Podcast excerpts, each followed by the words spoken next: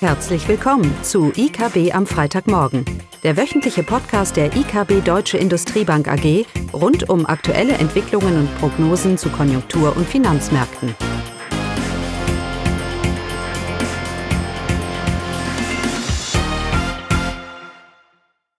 Willkommen zu IKB am Freitagmorgen mit mir, Caroline Vogt. Heute mal wieder ein Konjunkturüberblick über aktuelle Zahlen der Woche und eine kurze Vorstellung unserer Kapitalmarkt-News der Woche. Steigende Schuldenquoten bei niedrigem Wachstum. Ein Teufelskreis? Fragezeichen. Ja, beginnen wir mit den Daten der Woche und starten wir mit China. Es kamen Zahlen zur Industrieproduktion heraus und äh, die Industrieproduktion ist um 4,4 Prozent gegenüber dem Vorjahresmonat im Mai gestiegen. Das bedeutet eine Tempozunahme in China, nachdem im April ein Plus von fast vier Prozent verzeichnet wurde und im Minus äh, und im Februar ledig lediglich ein Minus von ein Prozent. Im Vergleich dazu, das deutsche verarbeitende Gewerbe liegt aktuell rund 30 Prozent unterhalb ihres Vorjahresniveaus. Also grundsätzlich zeigt sich die chinesische Industrie damit in der Krise sehr robust und scheint sich zudem relativ schnell erholt zu haben. Aber angesichts äh, schwacher Exportmärkte für die chinesische Wirtschaft, aus, Aufträge aus den USA und anderen westlichen Ländern bleiben aus, äh, ist China immer mehr auf eine Erholung der heimischen Nachfrage angewiesen. Die schwachen Erzeugerpreise im Mai deuten hingegen auf eine klare Nachfla Nachfrageflaute hin. Und auch die Einzel Einzelhandelsumsätze dieser Woche für den Mai äh, sind nun auch nicht so berauschend. Ähm, hier zeigt sich ein Minus von 2,8 Prozent gegenüber dem Vorjahresmonat. Äh, und es zeigt sich eben äh, doch die anhaltende Konsumzurückhaltung. Zudem muss man auch sagen, dass die Einbrüche im Februar und März äh, eben auch sehr deutlich waren mit minus 20 Prozent und minus 15 Prozent und eben auch deutlich stärker ausfielen als in der Industrie. Damit äh, zeigt der Konsum in China, nach dem starken Einbruch eben auch nur eine sehr langsame Belebung im Mai, eben weiterhin eine Schrumpfung von äh, minus 2,8 Prozent. Hierfür kann sicherlich der der Arbeitsmarkt verantwortlich sein. Das ist aber schwierig zu sagen, weil der Arbeitsmarkt leider statistisch nur lückenhaft erfasst ist.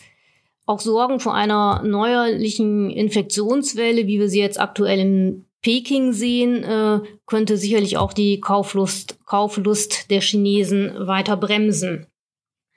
Was bleibt äh, festzuhalten? Es zeigt sich grundsätzlich, dass auch äh, die Wirtschaft in China äh, sich nur mühsam aus der Corona-Krise herausarbeitet. Und auch hier scheint äh, die U-förmige Erholung wahrscheinlicher als äh, die schnelle V-Erholung. Neue Konjunkturdaten aus dem Euroraum und den USA sorgten dann für positive Überraschungen. Erst zeigten für Deutschland die ZDW-Konjunkturerwartungen im Juni mit einem Plus von über 12 Punkten einen unerwartet, unerwartet deutlichen Anstieg im Vergleich zum Vormonat. Da sieht der Verlauf auch in der Grafik äh, schon sehr versöhnlich aus, denn dies war, war bereits die dritte Verbesserung in Folge. Und mit einem Stand von über 63 Punkten zeigt der Index nun klar, dass äh, zumindest die befragten Analysten für diese Umfrage ähm, von einer schnellen konjunkturellen Erholung ausgehen. Interessanter und äh, aussagekräftiger wird aber sicherlich nächste Woche die Veröffentlichung des IFO-Geschäftsklimas sein. Hier werden dann ja Unternehmen gefragt zur aktuellen Lage und zu ihren Geschäftsperspektiven. Später dann kamen die Einzelhandelsumsätze aus den USA und äh, die waren wirklich überraschend gut. Hier stiegen die Erlöse im Mai um über 17 Prozent gegenüber dem Vormonat. Im April äh, hatten wir noch einen Rückgang von fast 15 Prozent und im März von, von 8 Prozent. Also von daher doch eine relativ gute und schnelle Erholung. Ähm, in der von der, von der Corona-Krise schwer gebeutelten Autobranche, da sprangen die Umsätze im Mai sogar um 44 Prozent, wobei das sicherlich aufgrund Probleme bei Neuzulassungen äh, auch ein Sonderfall ist. Ein Stimmungsdämpfer dann bei den Zahlen in dieser Woche Das gab es dann allerdings äh, durch die ähm, Industrieproduktion in den USA. Hier gab es im Mai lediglich ein kleines Plus von 1,4 Prozent und zudem wurden die Vormonatswerte, die bei äh, einem Minus von über 10 Prozent lagen, dann nochmal äh, nach unten revidiert. Also von daher Industrieproduktion nicht so gut, aber eben Einzelhandel äh, recht gut in den USA und das ist natürlich ein wichtiger Konjunkturtreiber der Konsum in den USA. Aus deutscher Sicht gibt es dann noch zu vermelden, dass das Konjunkturpaket, äh, wo wir ja schon vor zwei Wochen hier mal darüber berichtet haben, dass das so gut wie auf dem Weg ist. Wir hatten ja schon gesagt, dass das vom Volumen her, die 130 Milliarden Euro, dass das schon äh, ein sehr kräftiges Paket ist und äh, grundsätzlich auch zu befürworten ist. Wenn man sich das jetzt etwas genauer anguckt, ähm, dann ist es so, dass die Ausgestaltung doch eher ein bisschen an das äh, Gießkannenprinzip angelehnt ist und hier besteht sicherlich die Gefahr einer Verwässerung und äh, fehlender klarer Impulse für die Konjunktur.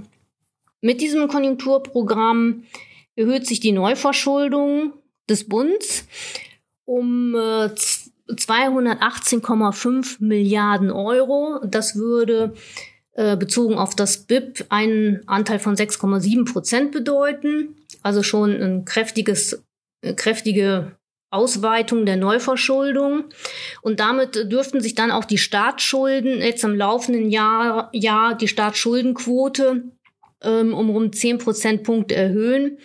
Also im Jahr 2019, letztes Jahr, hatten wir eine Quote von 60 Prozent Staatsschulden zum BIP und die dürften dann jetzt im laufenden Jahr auf rund 70 Prozent ansteigen.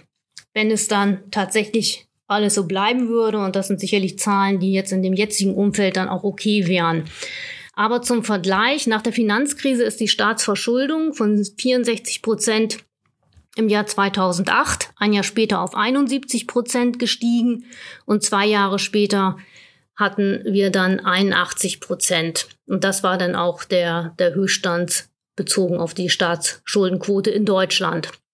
Sicherlich auch Werte, die immer ja noch akzeptabel waren und von den Finanzmärkten auch so akzeptiert wurden, im Gegensatz zu denen von Italien oder Griechenland.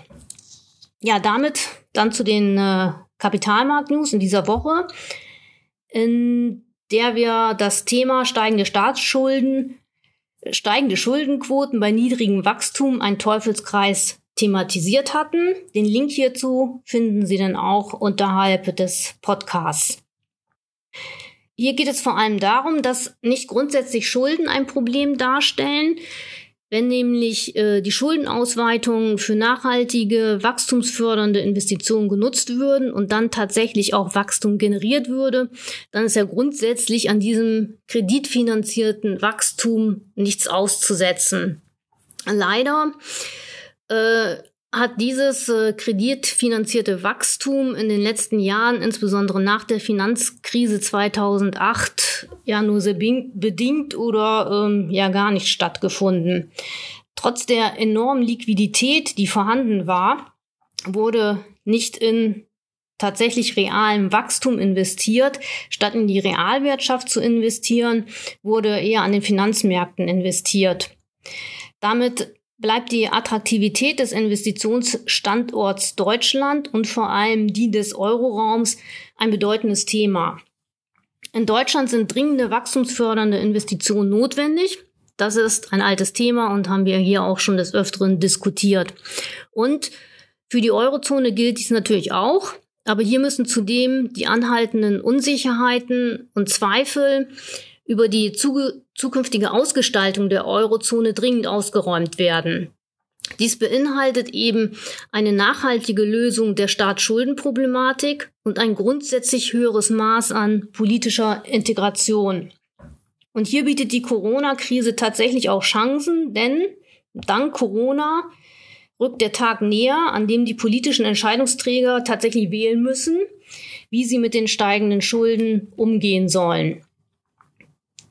Die Corona-Krise wird also die Eurozone zum Handeln und zur Verantwortung zwingen.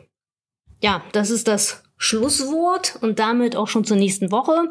Das Thema in der nächsten Woche wird sicherlich äh, die Veröffentlichung des IFO-Geschäftsklimas sein. Ja, und dann findet der Podcast dann auch wieder statt mit Eugenia und Klaus. Damit tschüss und ein schönes Wochenende. Das war das wöchentliche IKB am Freitagmorgen. Sie wollen immer über neue Ausgaben informiert bleiben? Dann direkt den Podcast abonnieren. Oder besuchen Sie uns unter www.ikb-blog.de slash podcast.